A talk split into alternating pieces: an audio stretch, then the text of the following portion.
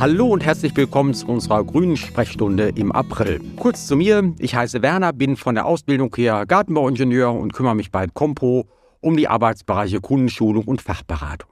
Im Garten hat man ja ganz häufig mit den drei großen Rs zu tun. Und ihr fragt sicherlich jetzt, was es mit diesen drei großen Rs auf sich hat. Das ist der Rasen, das sind die Rosen und das ist der Rhododendron. Und heute soll es nun um den Rhododendron gehen, weil das natürlich einerseits eine wunderschöne Pflanze ist, die ganz schöne Blüten entwickelt, aber eben auch nicht ganz unproblematisch ist. Ein besonderes Problem, was sich beim Rhododendron ergeben kann, das ist ein möglicher Befall mit der Rhododendron-Zikade.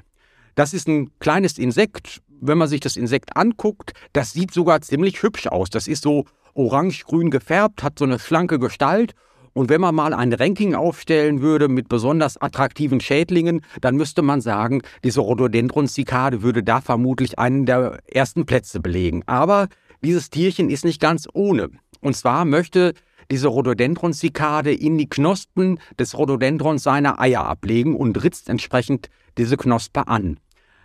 Das hat allerdings zur Folge, dass eine bestimmte Pilzkrankheit diese Knospe infizieren kann und diese Pilzkrankheit führt dann dazu, dass diese Rhododendronknospe sich schwarz verfärbt und nicht mehr zu Blüte kommt.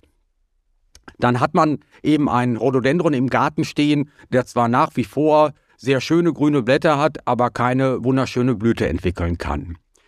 Ähm, jetzt könnte man ja denken, um diesen Pilz zu bekämpfen, da gibt es vielleicht irgendwie ein Pilzbekämpfungsmittel. Das muss man sagen, funktioniert an der Stelle nicht. Ähm, da muss man anders vorgehen, damit es erst gar nicht so weit kommt. Und da vielleicht ein paar Worte dazu, wie das Ganze gelingen kann. Und zwar geht es darum, die Infektion mit dem Pilz zu vermeiden. Und das würde so gelingen, dass man versuchen muss, diese Rhododendron-Zikade in den Griff zu kriegen. Und das Erste an der Stelle, was man machen sollte, dass sehr frühzeitig Gelbtafeln installiert werden sollten, als sogenanntes Monitoring-Instrument. So sagt man das in der Fachsprache. Monitoring bedeutet einfach, dass man überhaupt feststellt, ob ein Befall mit dieser Zikade vorhanden ist oder nicht. Und natürlich, das ist an der Stelle auch wichtig zu wissen, jede Rhododendron-Zikade, die auf so einer Gelbtafel kleben geblieben ist, kann keinen Schaden mehr anrichten. Von daher hat man eben mit diesen Gelbtafeln auch direkt einen Bekämpfungserfolg, wenn man so will, eine Art Doppelnutzen, äh, der an dieser Stelle erzielt werden kann. Wenn er aber nun feststellt, es bleibt die ein oder andere Zikade auf der Gelbtafel kleben. Dann wäre es aber auch an der Zeit, ähm, aktiv die äh, Rhododendron-Zikaden zu bekämpfen. Das gelingt beispielsweise mit rapsölhaltigen Pflanzenschutzmitteln, also mit einem natürlichen Wirkstoff, der effektiv wirkt, aber der Umwelt auch nicht gefährlich wird.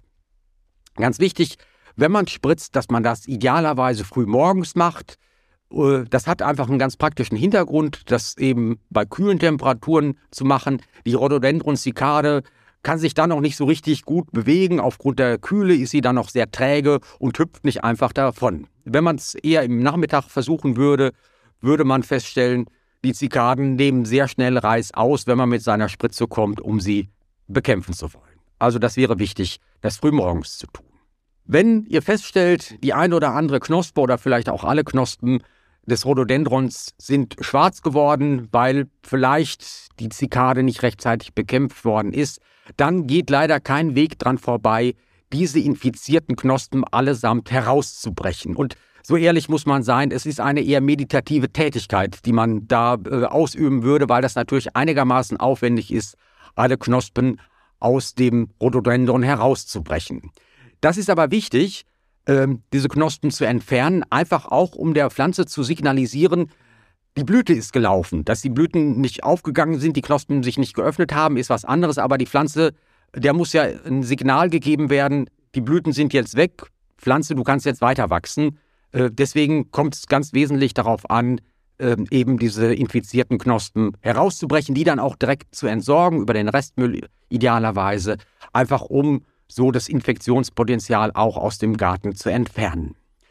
Und immer natürlich wichtig beim Rhododendron, das ist eine Pflanzenart, die eine ganze Menge an Wasser braucht, auch an Nährstoffen braucht und insbesondere ähm, in den Jahren, wo sie mit, dem, mit der Rhododendron-Zikade, mit dem Pilz zu tun hat, dass da ganz gezielt Wert darauf gelegt wird, äh, die Pflanze einfach gut zu pflegen, dass sie dann einfach dieses für sie schwierige Jahr auch gut überbrücken kann und damit es dann im nächsten Jahr möglichst ohne Befall entsprechend zu Blüte geht. Ich denke, das ist ganz gut praktikabel. Einfach nur früh genug Blick auf den Rhododendron werfen, die Gelbtafeln installieren und dann wird es euch gelingen, auch dauerhaft den Rhododendron zur Blüte zu bringen. Viel Erfolg dabei und bis zum nächsten Podcast.